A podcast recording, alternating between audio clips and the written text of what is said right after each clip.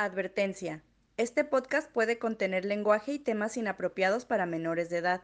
Y peor aún, spoilers. Recomendamos discreción.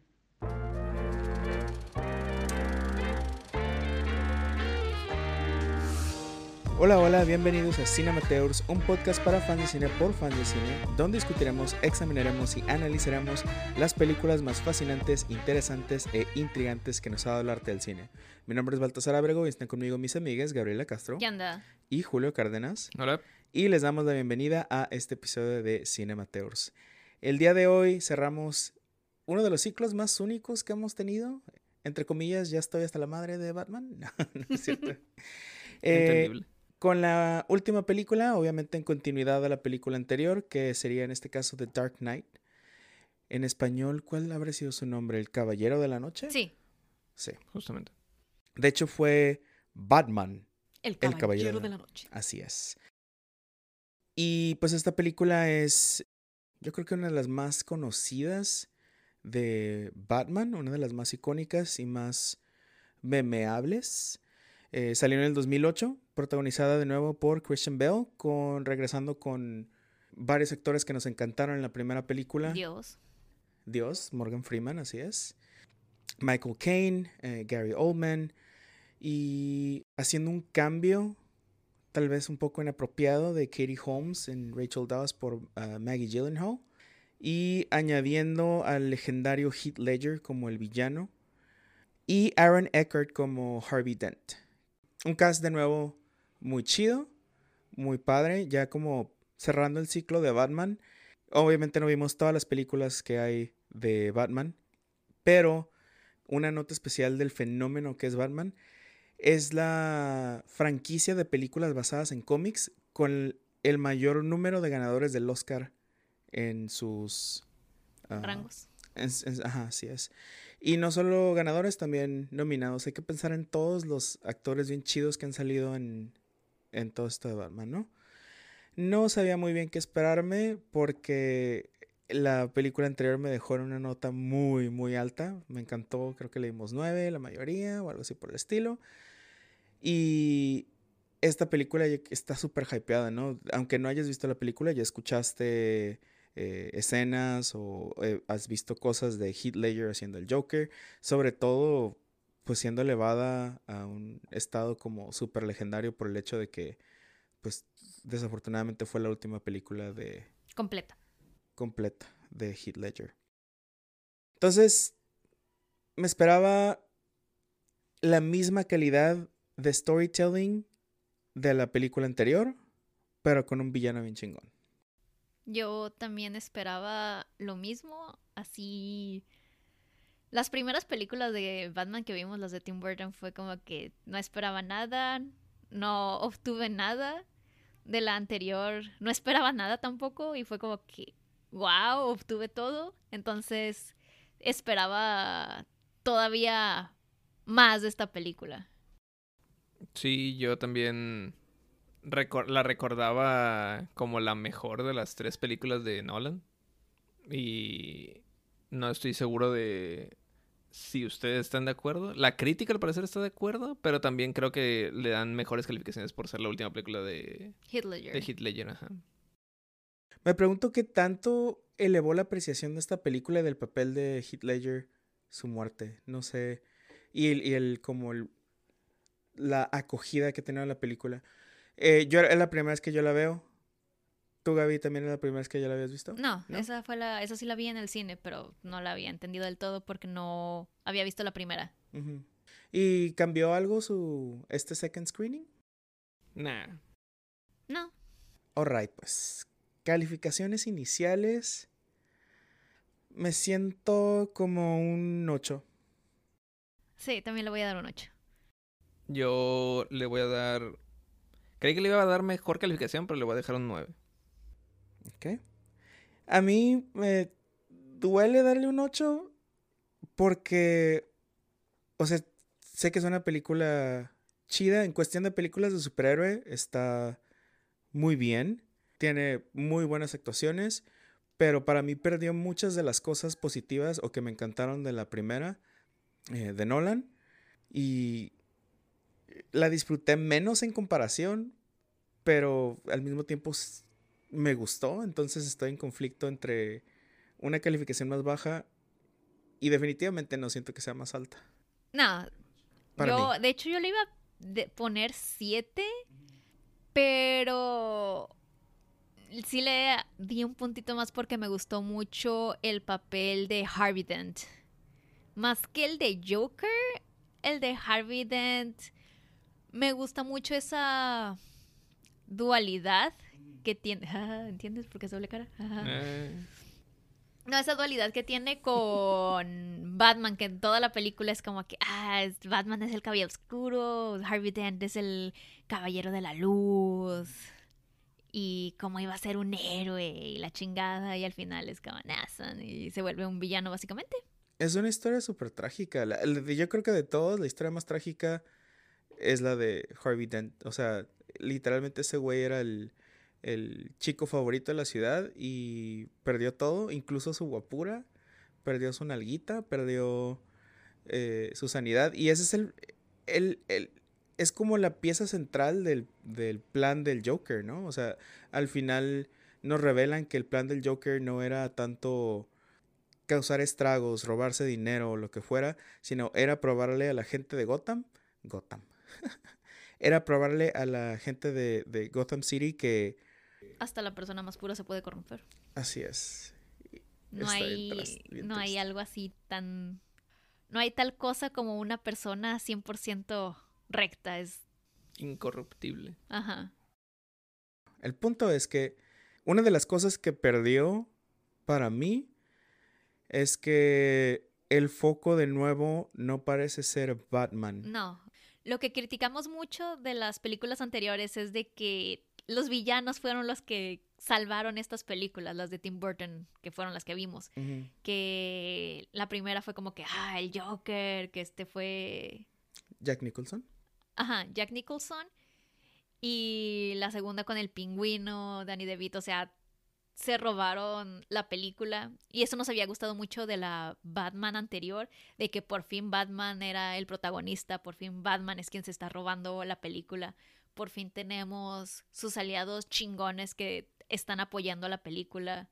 Y hay, y hay una historia en la primera de Batman donde vemos el crecimiento emocional de Batman vemos interacción con los otros personajes y el crecimiento de los otros personajes, con Alfred, con eh, Lucius Fox. Y en esta película siento que no hay nada de eso eh, en, base a estos personajes. Nada más les está pasando la, historia. Están manejando. Y ni siquiera salieron tanto nomás. Una que otra vez que, ah, pues lo ocupamos que salga para que resuelva unos problemas, pero no hubo realmente, pues no brillaron en esta ocasión. Sin contar y lo más perjudicial de esta película fue de que en la primera la el interés romántico, por así decirlo, tenía su propia ah, ¿cómo se le llama? agencia. En la primera película sí tiene su propia agencia de que es como es quien le dice a Bruce Wayne de que, oye, lo que estás haciendo cuando quiere apenas dispararle al criminal, como que está mal, no deberías hacer esto, es la persona moralmente correcta, tiene su propia lucha, está tratando de ser, o sea, cuando Gorham ya se está yendo al carajo, esta morra es la única que no, sí hay que seguir peleando por nuestros ideales, porque Gorham sea una ciudad mejor, y ves, no necesita de Batman para ser como que su propia mujer independiente. Y en esta segunda película es como, desde el principio, es como, ay, pues ahora le sigue ayudando a Harvey Dent. Y ya, y eso es todo lo que vemos hacerlo en la película, de que ahora mágicamente es la novia de Harvey Dent, pero no se decide por Batman. O sea, ahora ya nomás es ni siquiera su propia lucha, ahora es como que simplemente el objeto de deseo de estos dos personajes, que es Bruce Wayne y Harvey Dent. La parte donde llega Joker a la fiesta de Harvey Dent, que que Bruce Wayne le dice a esta morra, ¿sabes qué? Escóndete, huye. No sé, ahorita nos van a atacar, ustedes dos escóndanse porque al otro lo noquea, entonces no es como que tenga mucha opción. Pero no va esta pinche morra Ahí no hace absolutamente nada, no calma la situación. Literalmente nomás va a que la usen de rehén. No hay ningún motivo en el plot, en la historia. O sea, dirías como que, ah, pues es que va y como que platica con él para calmar la situación. No, literalmente va y es como, ¿qué estás haciendo aquí? Y ya, y por eso la agarran de rehén.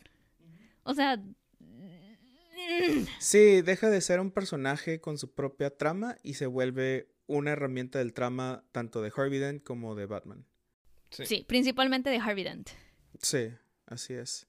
Lo cual es, es, triste ver que un personaje nomás lo le hacen downgrade, bajan la calidad para instigar acción en otros personajes. Me hizo sentir que era desechable el, el, personaje y a final de cuentas pues la matan Qué bueno, la verdad. Yo sí, ya, ya después de eso, sí, ya. Cuando te diste cuenta que era desechable, es como, ya, ya, terminen con esto, por favor. Sobre todo porque nunca vimos a este personaje ser tan emocional en la primera película. Era una mujer fuerte, era una mujer chingona, eh, sin miedo hasta cierto punto. Eh, o sea, y se mete el pinche psiquiátrico a decirle en su cara al, al, doctor pues mira, te vamos a incautar y la chingada y aquí está la cosa y así le deja caer la riata en el, en el escritorio y el sin miedo, sin miedo al éxito y aquí es, oh no, no te preocupes por mí, sigue adelante y así llorando y es como... Ah". Sí, o sea, es que ni siquiera tenía un plan, ajá, no tenía un plan en general cuando fue en la fiesta de que, ah, pues, o sea, traigo un arma, ahorita me improviso un arma, Déjame. Cualquier cosa, cualquier pendejada, es como que, ah, ahorita me lo noqueo. Hubiera sido muchísimo más inteligente simplemente esconderse. Sí. Es como, oh, ¿sabes qué? No puedo hacer absolutamente nada en, este, en esta situación. Mejor me escondo, no meto, no agrego problemas a la situación. Sí. Y, es, y era el único personaje femenino. Importante la historia, sí. Había otros, la juez y... Ah, la policía. La policía. Las dos corruptas. Sí. Bueno, no. La, juez, estaba media pendeja y la mataron. Y la detective resultó ser corrupta. Porque pues gota. Entonces... Sí, es como, eh. En cuestión de representación de, de, personajes femeninos eh, me dejó mucho ojo. No, o sea, no vengo a, con Batman buscando progresividad ni nada por el estilo porque son narrativas de los Pero 50, pues ya teníamos algo en la primera. Exacto, e, exacto, exacto, sí. Entonces, este es esto para empezar ya fue como un una downgrade de la primera. Sí. Sí. Aunado a lo que ya mencioné de los personajes de Batman y sus aliados no tienen ningún progreso a excepción del comisionado Gordon. Es el único que salta la acción en la primera se ve como bien, ay no, oh, sí. Y a esta ya es como que, ah, pues tengo un plan bien chido para fingir mi propia muerte, que está medio, ok, ¿cómo fingiste tu propia muerte enfrente de todos tus colegas y de, porque lo balacearon en la calle? Sí, entre comillas lo balacearon. Porque tampoco se explica mucho, así como que, si sí lo, si sí lo balacearon, lo que yo tengo la teoría es que sí lo balacearon y así, y, pero les dijo a todos como que, ah, como que estoy muerto, así, wink, wink. Pero no hay ninguna indicación después cuando revelamos que el, que el personaje está vivo, que tiene, está en recuperación o que tiene bandages o lo que sea. No hay ninguna indicación de una previa herida. Pues obviamente no te lo iban a mostrar, porque si no, no hubiera sido sorpresa que estaba vivo. No, por eso, pero ya que sale vivo y les empieza a pasar todo este final del tercer acto del, del plot, todo este esto caótico de que, y vamos aquí, y luego vamos acá, y luego ya explotaron aquí, y luego, ay, ya, este, explotó, explotó acá, y luego, hay otra amenaza aquí, y ahora estoy en el techo contra los rehenes. O sea, para alguien que estuvo de, que entre comillas lo hirieron, aunque no se haya sido de muerte, se estaba moviendo mucho, es lo que dice Baltasar. O no hay ninguna indicación de que sí lo hirieron. Ajá. O sea, a lo mejor tenía chaleco antibalas. Probablemente. Tal vez. Eso se, se me hace como un detalle que no viene indicado. Y considerando el nivel de detalle que nos dieron en la película anterior, donde todo lo que, lo que tiene función está explicado. Ah, mira, vamos a ordenar pito mil máscaras, pero hay que hacerlo por aquí para que no sea sospechoso. O sea, tiene esos comentarios chiquitos que Nolan incluye como de atención al detalle. Sí. Que aquí, soltaron. Eh".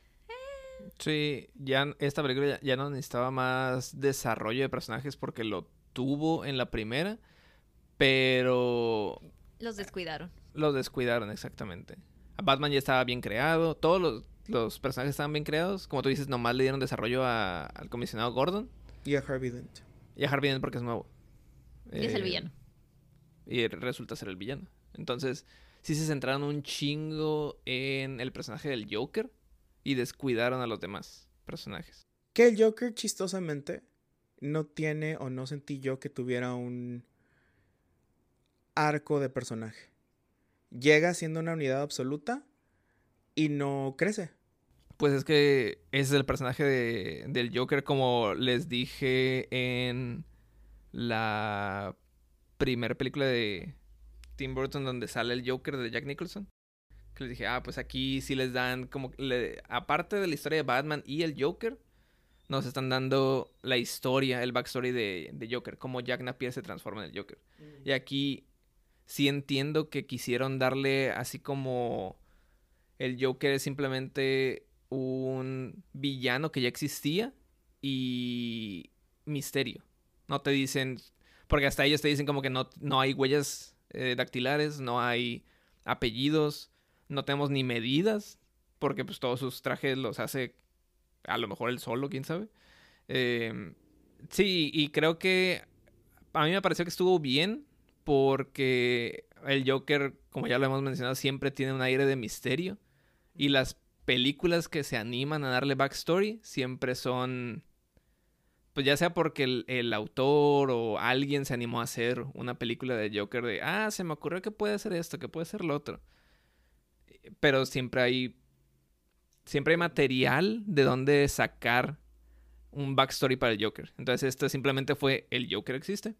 Ajá. Eh, a lo mejor se, se liberó cuando liberaron a los locos de, del asilo. No, hubieran tenido algo de... A lo mejor, pero Porque al son, final... es un asilo para los criminalmente insanos. Eso quiere decir que pasó por un juicio, por un trial y se tuvo que haber tenido registro Ah, de es esta cierto. persona. O Sí. sea, no pudo haber estado en ese asilo. Tal vez en otro asilo, pero no en ese. Pero lo que sí podría haber sido posible, Julio, es que gracias al gas este que Ah, el gas, sí. El gas del... el Scarecrow. ayahuasca, la ayahuasca tipo febris que pusieron en esta isla, a lo mejor Sí. él era uno- un indigente ahí o lo que haya sido, ¿no? Porque vemos en la película anterior que inmediatamente después de este hecho es cuando ya está dejando su calling card eh, mediante una tarjeta de, de Eso Joker. sí. Pero igual, el, este Joker lo que quisieron, que sé que quisieron hacer este Christopher Nolan, es de que no quería ponerle, quería dejar en misterio su backstory. Precisamente por eso te dice varias, durante la película te dice varias veces cómo se hizo las cicatrices, pero cada vez cambia la historia.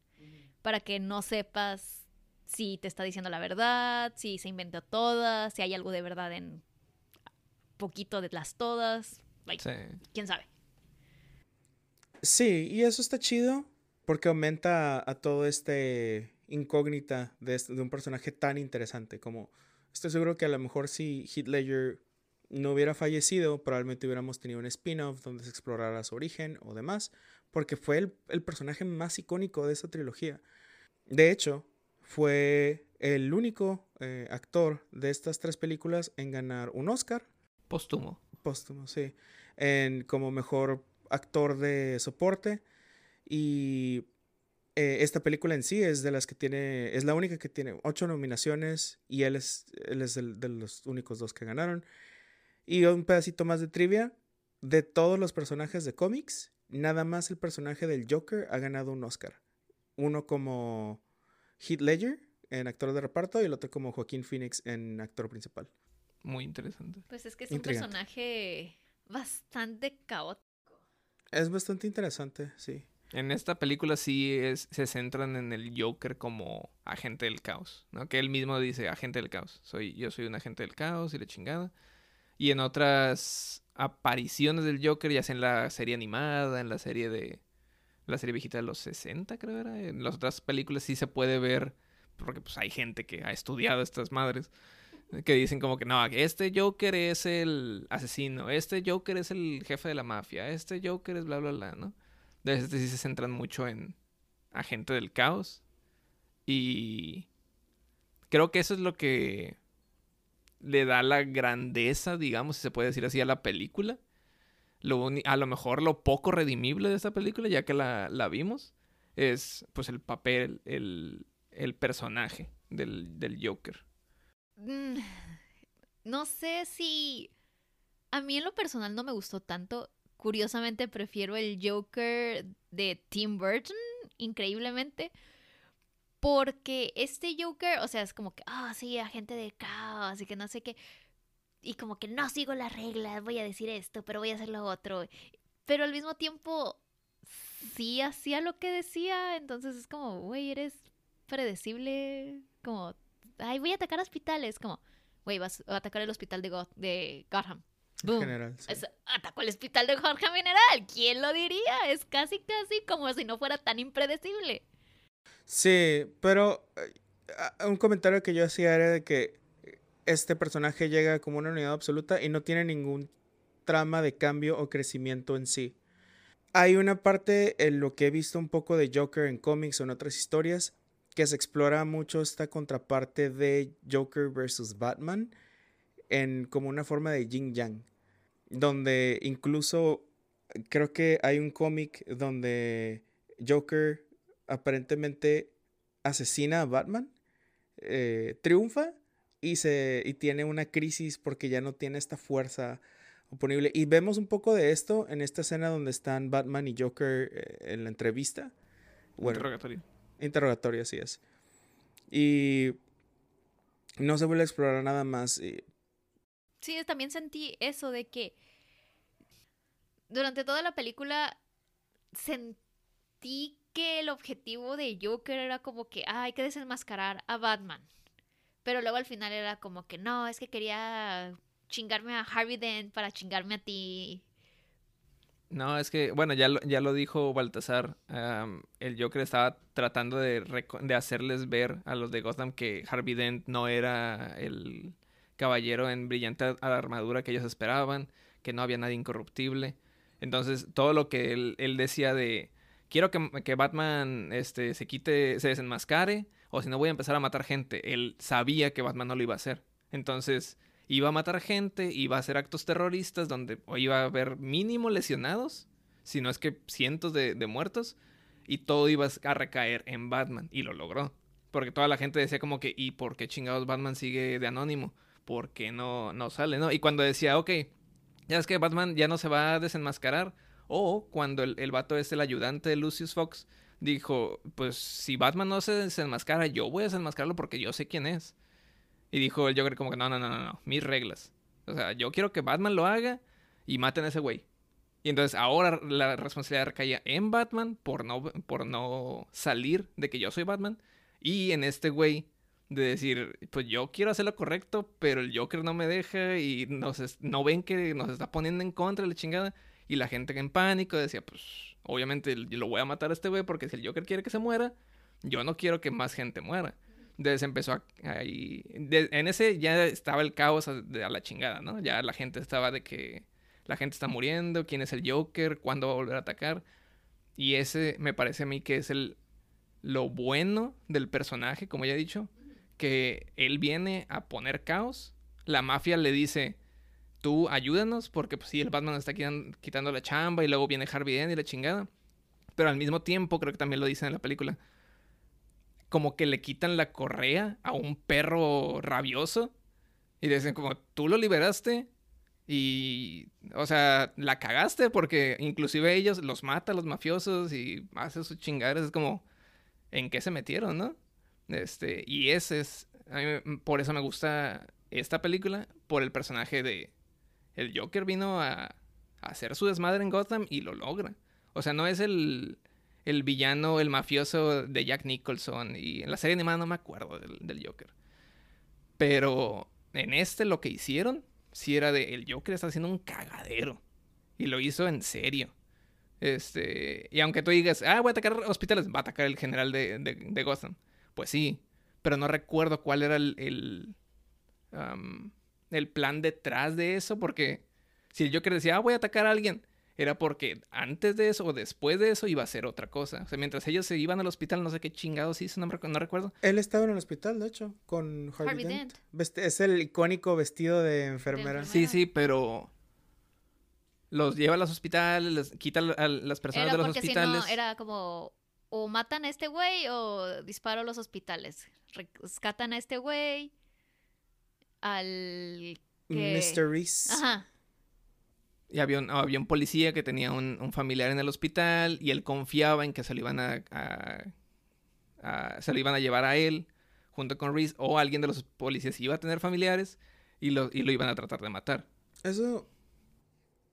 O sea, todo esto está chido y, y etcétera. Pero para mí, opinión muy poco popular probablemente, pero no soy tan fan de los personajes que son X solo por ser X.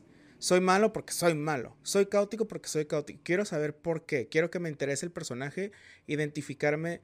¿Cuál es el punto del Joker? Sí, probar por qué. Pero ¿por qué quiere probar esto? No lo tiene la película, lo deja en un interrogatorio. A lo mejor, si Ledger hubiera seguido vivo, hubiéramos visto más de esa exploración. Porque obviamente, el hecho de que no me guste cómo está escrito el personaje, no me detiene de apreciar el pinche trabajazo que hizo Heath Ledger en este papel y todas las escenas relativas a él, toda la caracterización, el maquillaje, los tics, la voz, todo respecto al villano está bien chingón. Que no entienda su punto en la trama más allá del, de ser esta representación física o en una persona de lo que lleva a una persona a ser corrompible. Creo que ya sé por qué no me gustó tanto este Joker. No es por Joker en sí, o sea, ya pensando lo que dijo Julio, sino porque, por ejemplo, pensando en animes que me gustan, que es muy, ah, voy a hacer esta jugada y yo te voy a contraatacar, pero ya tengo una contraataca, una plan para tu plan, para el contraplan, y se la llevan así, y eso es lo interesante. Y en el Batman anterior, bueno, en la misma, en este mismo Batman, pero la película anterior, sí había eso con el Ra's Ghul, que ya después fue como que, ah, ok, ya sé contra quién estoy peleando, ahora sí de que, de que ya sabemos su plan, entonces se va a ir en el tren, entonces en vez de explotar el tren, vamos a explotar la vía, o sea, sí hubo un plan para el contraplan, para el contraplan, sí hubo un poquito más de eso. Y en esta Batman estaba bien pendejo, o sea, no era hasta que ya pasaban las cosas que como, ay, si va a ser esto, Batman no le estaba poniendo tanta resistencia a Joker como que me hubiera gustado para que Joker siguiera brillando. O sea, era de que Joker hacía sus mamadas por X y Y razón y Batman apenas estaba recogiendo el desastre del anterior cuando ya había un desastre nuevo. Entonces era como que nomás estabas viendo desastres nuevos sin realmente una lucha, un yin y yang que son estos dos personajes. O sea, Batman tenía que resaltar para que Joker también pudiera resaltar más. Porque eso es lo interesante de Batman y Joker, que son dos contrapartes, son... Fíjate que yo sí vi ese, o sí sentí ese contraataque y contraestrategia, pero la vi menos creíble. Porque era, vamos a hacer el desfile. Y luego el, el comisionado Gordon pretende morir, ganó el Joker, pero sorpresa, no estaba muerto. Entonces trampan Pero al eso Joker. fue más para el de, en, la, él. en la persecución lo trampan, lo cachan, pierde el Joker, gana el Batman, pero sorpresa, el Joker está esperando que lo atraparan porque tenía un güey con una bomba adentro aquí y mientras estos estaban acá, el Joker había ah, secuestrado a Harvey Dent y a Rachel Dawes. Sorpresa, entonces gana el Joker, pierde el Batman, ahora tienen que rescatar a estos. Sí, estos a eso voy, de que nunca... De que apenas Batman estaba como que, ok, ya por fin terminamos de arreglar este desmadre, que es cuando lo atrapan al Joker la primera vez. Y el Joker es como, listo, ya tengo el siguiente contraplan. Y Batman nunca tuvo un... Como que, ah, pues me, me, me imaginé que iba a ser algo parecido, no sabía qué, pero ya estaba medio listo. Y tal vez fallé y por eso explotó, se murió, pero no, simplemente es como que, oh shit, tiene atrapados a estos dos vatos, me tomó por total y completamente sorpresa. Nunca hay ese Batman, oh, soy inteligente para saber de que tal vez este güey no se termina aquí, o sea, no lo atrapé y aquí se termina el show. Es un, ah, este güey sigue planeando algo, este güey todavía no termina de hacer el plan y ya me adelanté a eso. Por eso te digo, o sea, eh, simplemente el Batman estaba esperando qué hacía Joker para ver cómo solucionarlo. Batman nunca era de que sé que tal vez está planeando algo, ¿cómo puedo saber qué está planeando? No fue hasta que realmente hizo trampa y hackeó todos los celulares para medio ponerse a su nivel. ¿Tuviste un toma y daca, Julio? Yo sí, sí entiendo a Gaby. Normalmente se da eso de, ah, este güey va un paso adelante de mí. No, pero yo voy un paso de él. Y siento que en esta película sí le dieron al, al Joker de, está dos pasos, o a veces hasta tres pasos adelante de, Batman. Pero puede ser un mal guion, tal vez. Pero también creo que se puede ver desde el punto de. Es que antes de que el Joker saliera a la luz, antes de que inclusive Batman lo tuviera en, en su mira, estaba ayudando a tratar de chingarse a los mafiosos, ¿no? Y de repente, ah, ahora resulta que el, el Joker está en- también en la jugada, en el campo de juego. Y a lo mejor, si, lo, si, si quiero jugar al abogado del diablo, digamos, al abogado del Joker, este, el Joker a lo mejor tuvo tiempo para decir, ok, voy a empezar a mover mis fichas. Y ya cuando se dieron cuenta, las fichas ya estaban bien movidas. Se podría tomar de ese punto. Porque sí se ve así muy de que, ah, Batman nomás está reaccionando. Nunca está eh, previniendo. Ajá, está actuando proactivamente para el, contra el Joker. Simplemente está actua- eh, reaccionando, reaccionando, reaccionando. Y yo creo que es por eso, porque le dieron tiempo al Joker. Los mafiosos le dijeron como que tú haz tus cosas. El Joker actuó por su, por su cuenta y gran parte de la película, al, al inicio por lo menos, vemos que el Joker y los mafiosos, ¿no? Joker y los mafiosos. Pero nunca vemos al Joker y a Batman. A Joker y a Batman lo vemos ya avanzada la película, ya cuando la mafia está de lado. Ahora el, el enemigo, el problema es el Joker. Y ya para ese entonces el Joker está secuestrando gente, está explotando cosas, está diciendo que voy a matar a este güey, voy a matar al otro. Entonces, sí, sí puede ser de que ah, se pasaron de verga en el guion. Porque pues sí, a lo mejor nunca tomaron en cuenta que pues, a la gente le va a parecer, como tú dices, de que pues, Batman está, va a estar medio pendejo, ¿no? Eh, Medio flashbacks a Batman de Tim Burton. Exactamente, de que es como denle el poder al villano, Batman nomás va a reaccionar y el protagonismo del, de Batman es como, ah, pues, ah, sí es cierto, es el protagonista, ¿verdad? No, pues hay que darle una oportunidad a que gane. Pero también, eh, de nuevo, creo que te tratan de explicar el punto de vista ese eh, con la historia del, del mercenario este de cuando el Alfred estaba en el ejército. ¿No? Que decían de que pues teníamos un güey que estaba... ¿Qué estaba haciendo? No me acuerdo, que de que estaba Ah, incendiando cosas, matando gente y la chingada. Y que le dieron joyas y las encontraban tiradas en el río. y- Sí, o sea, te están diciendo, este güey era un problema para nosotros y aunque ellos se trataban de prevenir o trataban de decir, ok, vamos a actuar por este lado, porque si este güey está actuando por X razón, para prevenir eso, tenemos que actuar por este otro motivo, tenemos que hacer esto. Pero no le funcionaba porque, pues como ellos dicen, no, el vato no estaba actuando por X, Y o Z razón. Estaba actuando porque el vato quería matar o quería, no sé, poder, lo que sea. Entonces, creo que por ahí te están tratando de explicar de que no es que eh, esté pendejo el Batman o la fuerza policial, porque pues sí vimos que Gordon sí se le adelantó al Joker, ¿no? En un momento. Eh, La única Es que- parte así buena de toda la película. Sí, pero es, es por eso yo siento que no es que el no, no es que no te puedas adelantar al Joker, sino que este güey está haciendo muchas cosas porque le gusta verte sufrir, le gusta ver al- a, a- a la ciudad gótica sufrir. Y eso hubiera sido muy interesante ver de que, ok, sabes, que Batman hubiera dicho, ¿sabes qué? Sí, la estoy, no, no puedo contra el Joker, yo solo voy a necesitar ayuda. Y ahí hubieran explorado la oportunidad de hacer brillar a estos personajes como en la primera película, de que, ah, pues manda a este vato a que se haga pasar por tal persona.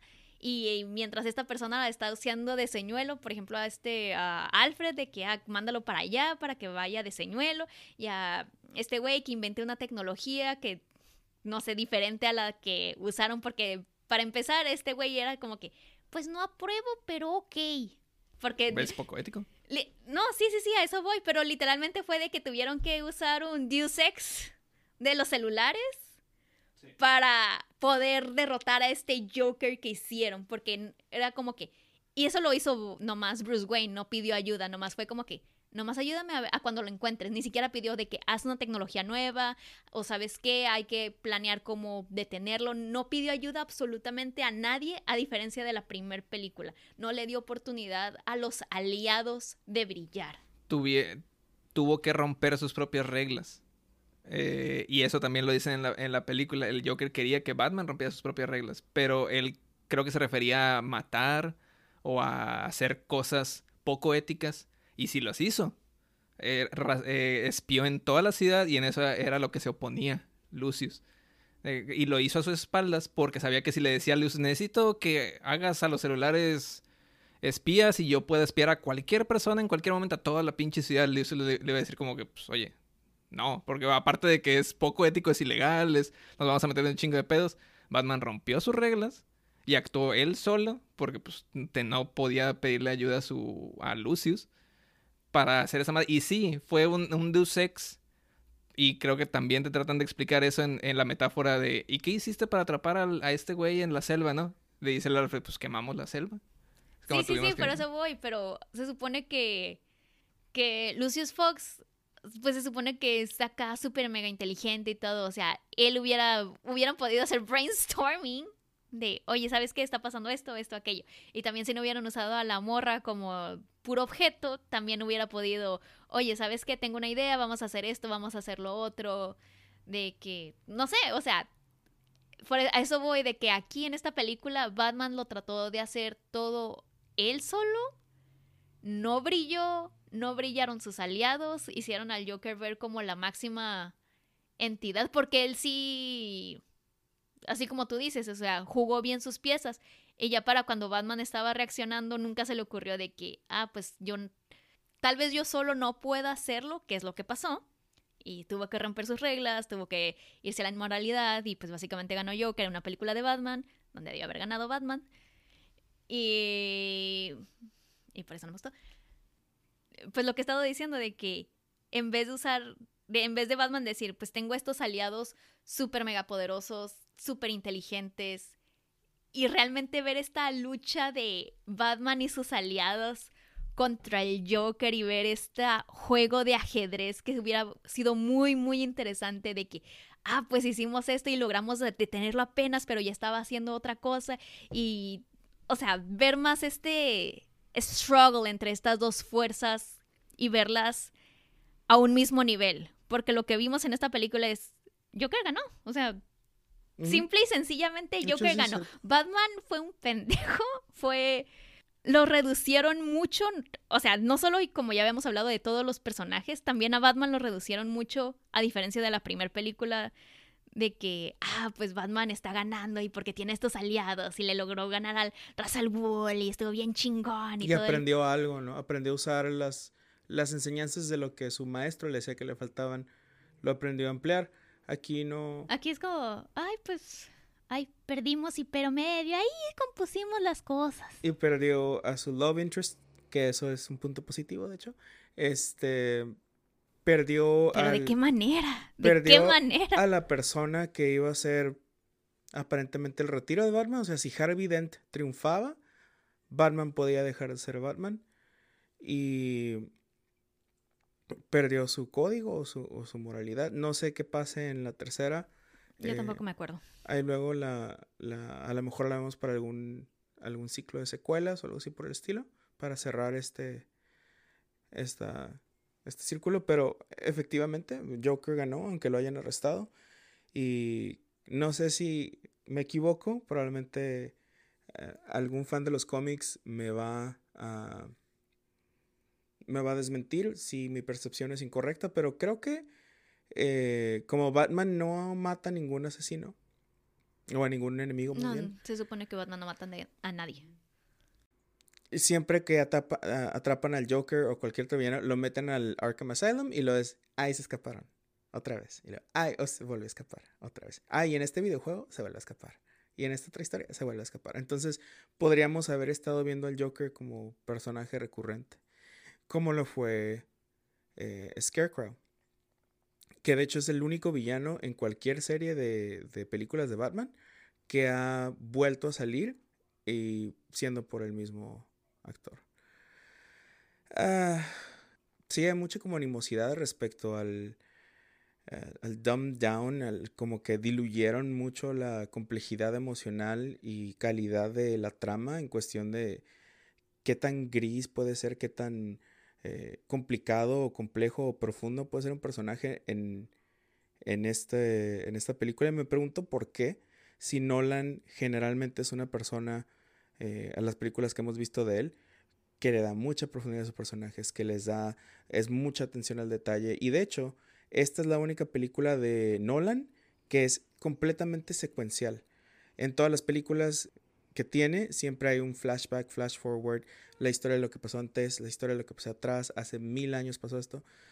Y esta no es así, esta es de principio a fin, es un solo timeline. No sé por qué, no sé si a lo mejor quisieron poner mucho muchos eventos en una sola película de que dos horas y media. Y de hecho, algo que al, final ya estaba un poco cansado viendo esta película es que no tuvo un clímax, una pelea decisiva, tuvo varios momentos decisivos, ¿no? El, cuando la persecución en las motos, eh, bueno, en la moto contra el trailer, o trailer, la persecución o el, o el intento de salvar ya sea a Harvey Dent o a Rachel Dawes, que esa escena está emocionante. Em, y después el mini planteamiento de lo de los ferries y cuando están en el edificio. Son como tres o cuatro cosas con varias cosas ahí medio escondidas. Y después tenemos el enfrentamiento entre Harvey Dent y Batman. Entonces siento que a lo mejor quisieran abarcar mucho en cuestión de eventos y no nos, no nos pudieron dar esos detallitos o eso, esas conversaciones que hubieran estado interesantes en la película. Y me hiciste acordar de otro punto de que, güey, estas son puras mamadas de como, ay, pues no lo pudimos resolver fácil, ya, whatever, así hay que resolverlo, a lo pendejo. El final de que, no, pues para no culpar a Harvey Dent, este, vamos a culpar a Batman, literalmente en vez de culpar a cualquier otra persona o sea, no sé, agarran un villano ahí X y digan que él mató a la gente o no sé, digan que fue un secuaz de Joker. No, hay que inventar que fue Batman. Como, why Batman? O sea, ah. Te lo, explican en la película. Porque pues es porque Batman no es nadie, entre comillas. Sí, es un, eh, él puede tomar la culpa porque él es una idea, es un principio y como un ser anónimo puede, pueden decir, apuntar el de decir, él es el villano ahora. Lo cual, sí, es, entiendo los dos puntos, o sea, el punto de que esto está medio tonto y el punto de que esto está explicado, porque ¿cuál sería la, la consecuencia de revelar que Harvey Dent ahora es un asesino? Ah, esa sí te la creo, porque la, la, consecuencia es de que todo el mundo pensaba que este güey era, ah, como dice Julio, incorruptible, incorrompible, con la, que sea la palabra correcta. Y pues no quieren dejar a Godham de que, ay, güey, es la persona que realmente pensamos que no era, que era perfecta. Ajá, sí. Eh, fue un asesino. Pero... Es como, lo veo, esa parte lo entiendo, pero el hecho de decir, como que, ah, es que Batman es un nadie, es como, güey, hay muchos asesinos que la gente sabe que eran asesinos, saben cómo está la ciudad, saben que, ah, pues sí, este vato mató a como ocho personas, como, ah, pues ok, es como, ya sabemos que si hay gente mala aquí, o sea, ese es mi punto de, de, tenemos a Harvey Dent que ah, era una persona buena y ahora tenemos a Batman de que ah, ahora es un villano, como, ¿te imaginas la gente de Gotham de que perdió a su figura pública incorruptible. Incorruptible. Que iba a pelear por Godham y teníamos a este vigilante también peleando por Godham y ahora se murió uno y el otro resultó ser malo. Ahora, ¿quién tenemos? Por lo menos si hubieran dejado la imagen de Batman, hubieran tenido como que, bueno, por lo menos todavía tenemos a Batman, todavía tenemos a alguien que nos cuide. Ahora, de un solo balazo, mataron a estas dos figuras para los ciudadanos de Gorham. Pero es que ya Batman ya había caído desde lo del Joker. Desde que se negó a, A revelarse. a revelar su identidad, todas las muertes esas es- recaían en él. Ya la gente ya no quería a Batman. Ese fue el, el punto de esta película también, que la gente lo tenía en un pedestal. Y desde el- eh, la primera película, la policía no lo quería, entre comillas, ¿no? La policía siempre lo, lo persiguió. Pero la gente lo veía bien. Y por eso vimos que el crimen organizado bla, bla, bla, bajó. Eh, entonces, la opinión pública de, Ba- de Batman, digamos, lo tenía acá arriba. Después, con lo del Joker, pues fue, ba- fue bajando por todas las chingaderas que recayeron en él. Y al final se murió Harvey Dent. ¿Y qué iba a pasar? ¿Quién mató a Harvey Dent? Este, a eso a lo que te refieres, de que pues, pudo haber sido cualquiera, ¿no? Pero pues este güey, ajá, posiblemente estúpidamente, de que, "Oh, pues yo, yo lo maté, no pónganme a mí como el malo. Por eso las patrañas, si quieres, las madres que, que le dice el Alfred de que, ah, pues es que puede recaer en usted la culpa porque pues es una idea, es un principio, ¿no? ¿Cómo estuvo? Eh, ya se me olvidó. ¿Cómo muere Harvey Dent? Se ha caído en un edificio. ¿Solo? No me acuerdo, peleando con el Batman, me imagino. Estaba ahí tratando de matar a... Ah, el, Al el hijo de... Ah, sí, al hijo de Gordon. del comisionado, sí. Ajá. Y Ah. peleando, no me acuerdo cómo chingados, pero se cae del edificio. Eh, Sí, o sea, no lo mata tan directamente. Para este, ti- para este momento, yo ya estaba bien desconectado de la película porque ya había tenido como tres o cuatro clímaxes. Es como cuando te la jalas y ya te viniste cuatro veces y ya no te sale nada. Y ya es como... ah. O sea, Sí, está... Digo, es una buena metáfora en este caso. sí, sí. Es literalmente cuatro o tres clímaxes y ya, pues el último ya no pega tanto. Lo entiendo. Sí, ese nivel de tedio fue como... ah, ah. Sí, pero volviendo, es como, en vez de poner como que, ah, ok, Batman recayó de la gracia de la gente, como en vez de tratar de, ah, pues voy a, ya capturamos al Joker, ya pasó esto, vamos a tratar otra vez de, Blame the Joker. de seguir como mejorar la imagen de Batman, es como, ah, pues ya, ya, ya está baja la, la imagen de Batman, ya, ya hay que chingárnosla. ya". Eso, eso literalmente es la trama de la 3. Entonces, no, la, no la vimos en esta serie. eh, no vamos a verlo. Ah. Sí, sí, sí, pero ocupas la 3 entonces. O sea, esta película básicamente está incompleta si estás diciendo eso, que ocupas la 3.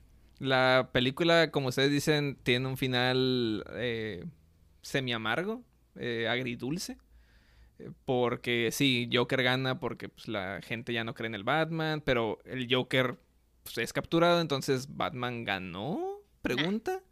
Pero Harvey murió y dicen que es culpa de, de- de Batman, entonces ese es el, el final de esta película, que Batman quedó en un espacio gris en, en en Ciudad Gótica y le da pie. Probablemente lo hicieron por eso, porque dijeron, ya con eso vendemos la 3. A huevo, la película 3. Mm, no sé, hab- habrá que ver la 3 este, para, para cerrar este, este feeling. Y es probable, o sea, ya que sabes que Star Wars va a tener una trilogía, ves la primera sabiendo que probablemente va a haber un arco a lo largo de las tres películas. La primera sí se siente autoconclusiva, puedes ver la, la primera película de Batman y quedarte satisfecho. Esta, no tanto, aunque obviamente a, a pesar de todo este rant que hemos hecho eh, colectivamente, siento que el, o sea, hay cosas muy buenas en esta película eh, y el- la punta de lanza es la actuación de Heath Ledger. ah, eh, sí, actuaciones definitivamente 10 de 10, o sea, 20 de 10, actuaciones buff.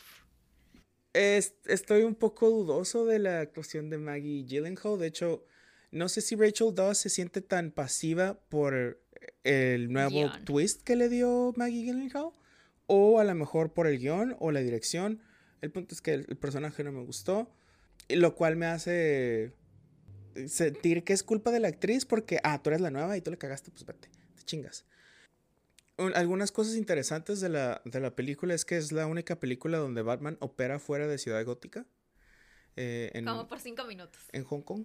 Y de hecho, esa, esa cosa cuando lo, como que lo atrapan en, en el avión y se va volando así, ¡uh! Güey, ahí todavía tenía buenas ideas. ¿Qué pasó? eso fue, eh, es tecnología real.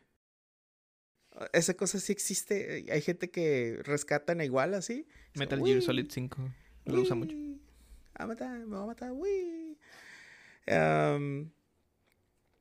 Y es la única película de Batman donde no usa un, un batarang o los boomerangs con figura de.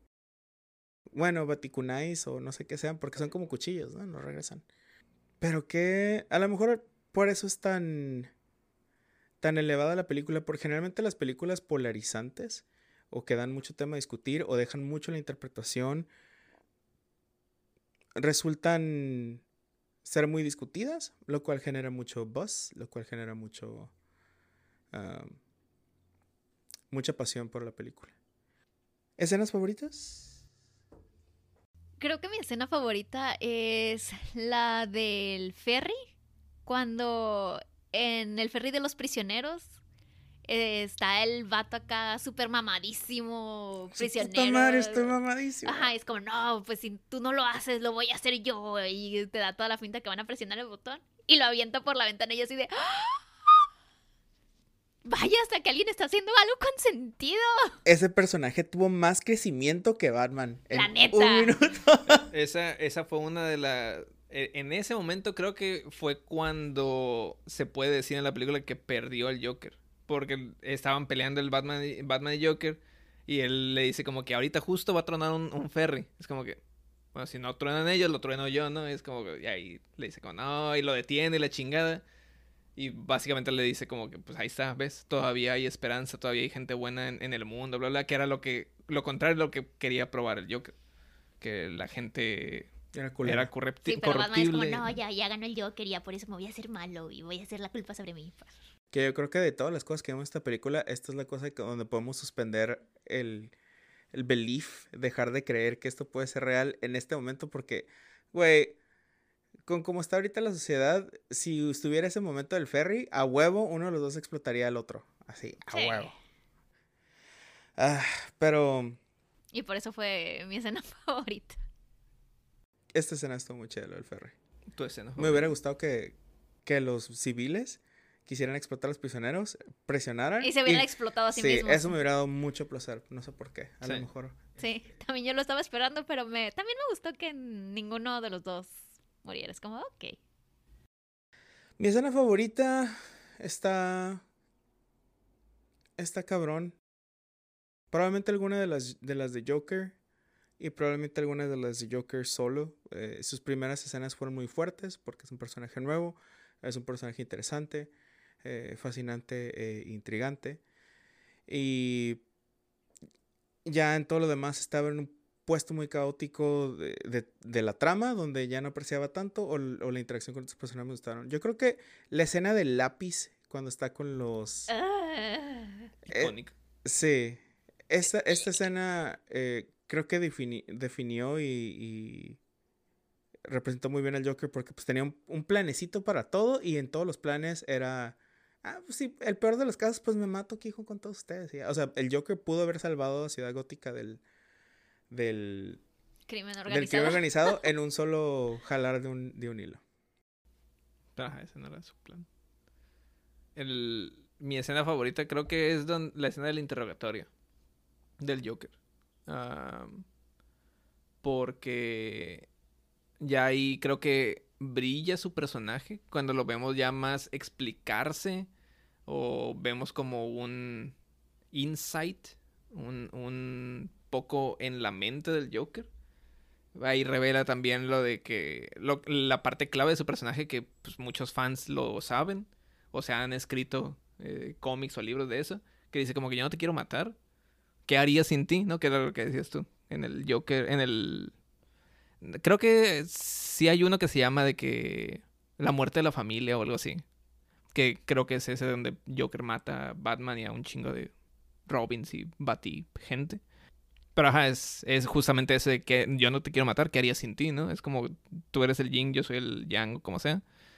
Eh, y todas las eh, muestras de eh, los policías tratando de sacar la información o tratando de que se, de quebrar al Joker o de, de sacarle algo, lo que sea.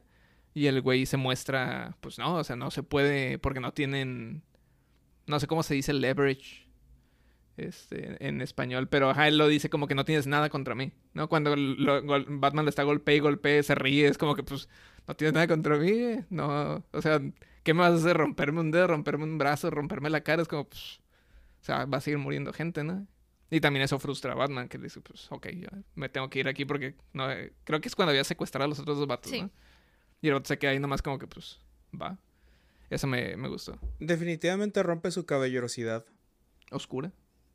Ese speech que dio este el comisionado Gordon me dio mucho mucha grima. ¿Cuál? Eh, cuando rompen la la batiseñal, Ah, sí. Que Lo es de romper la batiseñal es una mamada porque, pues, nomás la pudieron haber desconectado y ya. que es muy este Nada, para, era para la prensa, entonces está bien. es Ya. muy diferente que la Britney señal, no, la batiseñal la rompen y es como da este speech de podemos no sé qué en este güey, porque esto y aquello y bla, bla, bla, porque es el caballero de la noche. Y es como Lo ¿Qué, dijo. ¿qué te Ah. habíamos dicho como, oh Dios, lo dijo? Lo dijo, lo dijo. Ajá. Pero bueno, Calificaciones finales. ¿sabes qué? Chingue su madre. Siete. Sí. También siete. Yo lo voy a dejar en nueve. Promedio de 7.61. No, como 80. ¿7.9? 7.6. Fíjate que aún así, eh, recientemente vi la película de eh, Spider-Man Far From Home. No, no, No Way Home es la. Algo. de- La segunda. de casa, la segunda, sí, la de Misterio. Y está así como. ah. en comparación, esta película sigue siendo muy buena. en cuestión de trama y, y personajes consistentes e interesantes e intrigantes. Fascinantes. Exacto. Fíjense que hemos tenido varias preguntas respecto al cómic y tengo un amigo eh, cercano, Alex Lorán, artista plástico y fan de los cómics, ha asistente a Comic Con y su cómic favorito es, eh, o su, uno de sus héroes favoritos es Batman.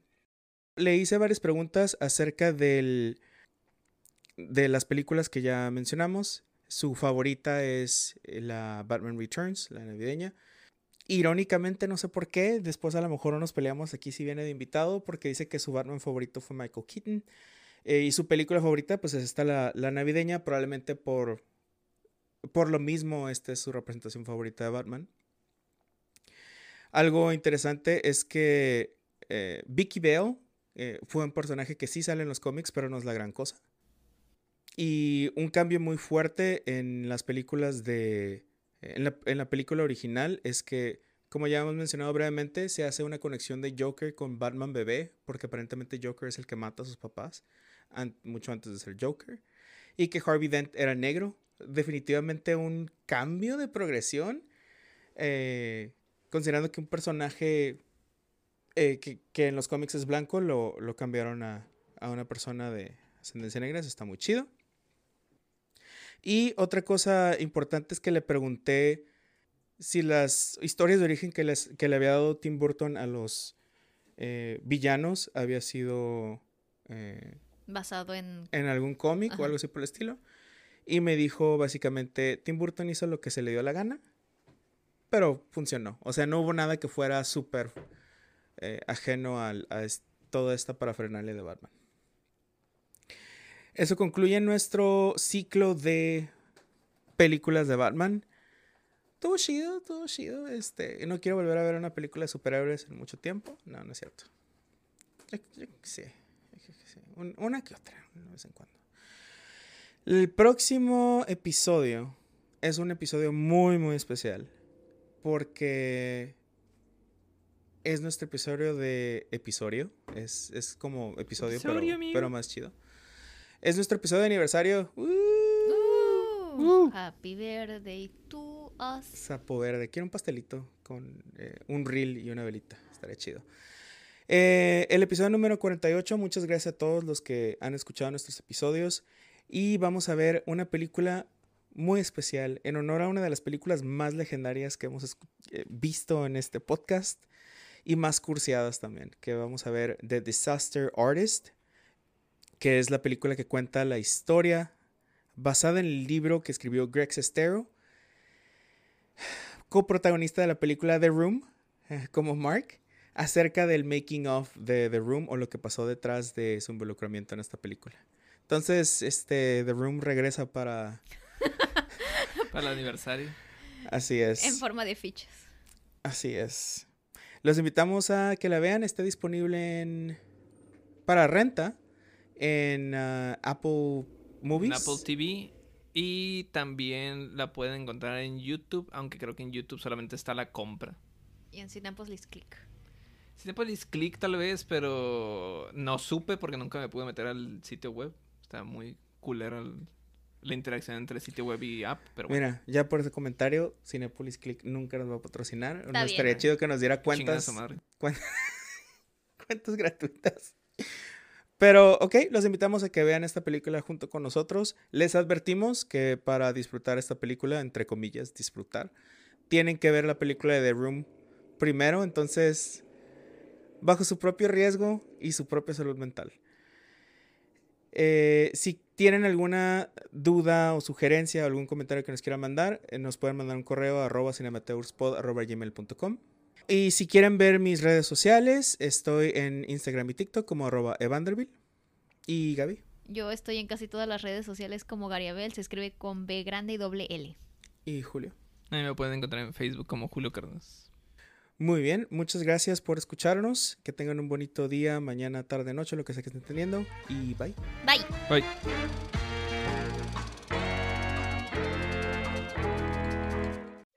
Nuestra advertencia fue grabada por Mariana Kramis. Nuestro intro y outro musical es la pieza Jazz Fiction del artista Tacos-Burrito disponible en SoundCloud.